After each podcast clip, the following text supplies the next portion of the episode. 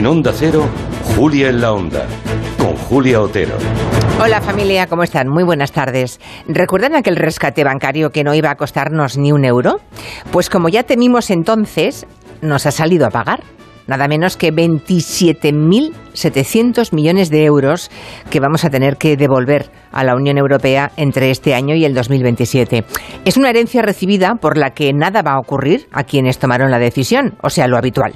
De cada 10 euros de los fondos europeos que reciba España, 4 van a servir para pagar la deuda de la Sareb, aquella entidad que creó Luis de Guindos en 2012 y que no quería que llamásemos el banco malo. No, era el banco peor. Esta tarde en el tiempo de gabinete vamos a hablar de cómo nadie protesta por nacionalizaciones cuando son para socializar pérdidas. Una cosa muy curiosa. También de lo que ocurre